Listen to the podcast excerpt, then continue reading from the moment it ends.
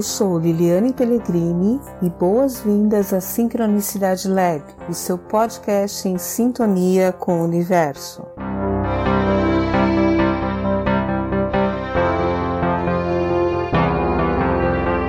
Boas-vindas à Sincronicidade Lab e hoje nós vamos falar sobre a batalha entre o ego e o superior.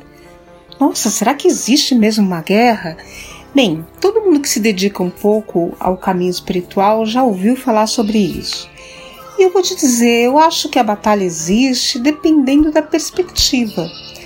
Você já viu assim um pai educando uma criança birrenta que não quer seguir as orientações que são mais sábias e ponderadas do adulto e, fica confrontando ou eh, rebelde em relação a isso. Então, para quem está do lado de fora assistindo a cena, realmente parece um, uma batalha, né? E a criança chora, esperneia e, e sofre. E a criança também vê como uma guerra, né? No entanto, os pais amorosos né, e equilibrados, eles são capazes de acolher a raiva e a frustração infantil e conduzir o seu rebento aí pro, pro bom caminho, passando as orientações que são necessárias, né, com firmeza e muita amor, amorosidade.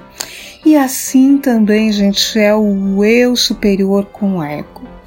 O eu superior somos nós mesmos, mas é uma parte que está mais próxima da divindade, então mais próxima da perfeição.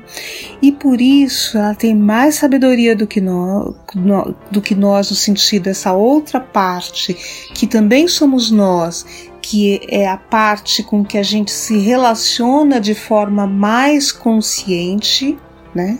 Enquanto a gente não atinge a iluminação espiritual, porque justamente a iluminação espiritual é se relacionar com essa parte de nós, do eu superior, que é a parte que está em contato com a divindade, que é, e por isso é a parte mais perfeita.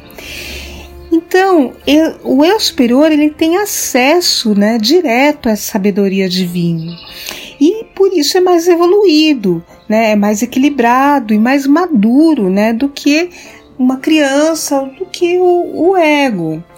E no entanto, esse eu superior, ele não é comparável a um adulto é, é, repressor ou a um professor exigente e que não compreende as angústias dessa criança, as dificuldades de aprendizado.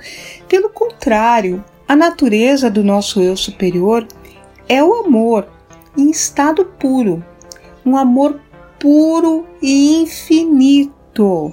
Né? Então o eu superior ele ama o ego, né? Essa, esse, esse eu menos evoluído dentro de nós, né? E acolhe todas as suas fraquezas, porém sempre zelando pelo bem maior.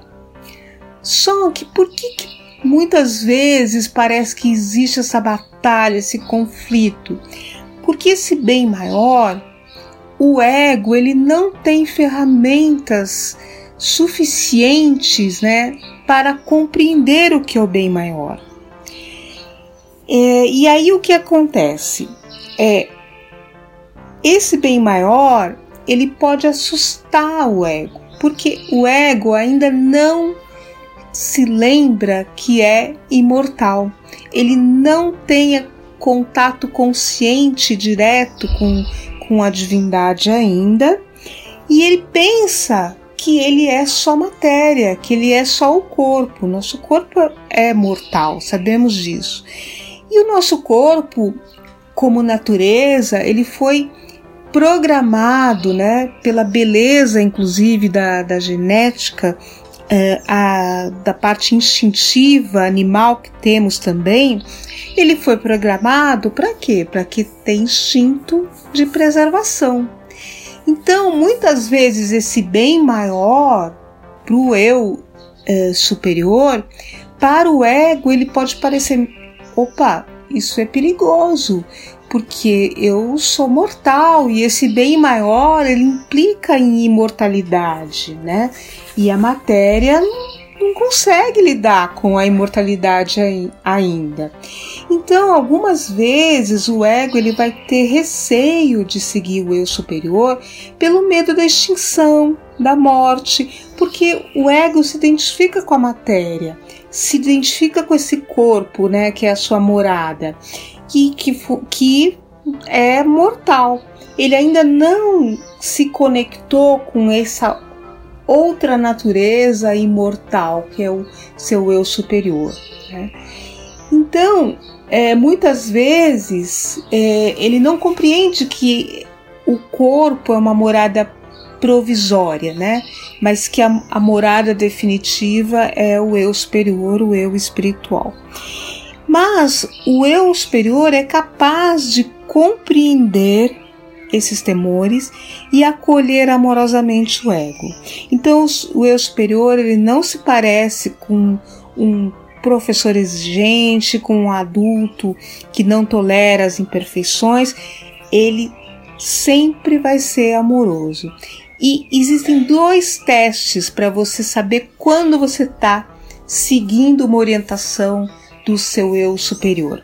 O primeiro é, bem, isso atende a uma demanda de um bem maior ou de um bem exclusivamente é, egoísta, que vai atender, por isso a palavra egoísta, que vai atender somente a minha individualidade e não vai ser é, um bem que vai atender a todo o universo, a toda a natureza, a todos os seres humanos. O segundo teste é isso é uma expressão do amor ou isso é uma expressão do apego? Apego à matéria, apego ao corpo, porque o amor ele não está relacionado a uma pessoa exclusivamente, a um, ao corpo, à existência, né, finita de alguém. Ele está relacionado ao espírito, à alma. O amor também transcende a matéria. Então, Desse ponto de vista, não existe batalha entre o eu superior e o ego. E aí, me diz nos comentários o que, que você pensa a esse respeito. E por hoje é só, e nos siga nas redes sociais. Para saber mais, acesse sincronicidadelab.com e nos siga nas redes sociais. Na quinta-feira teremos novo episódio. Acompanhe.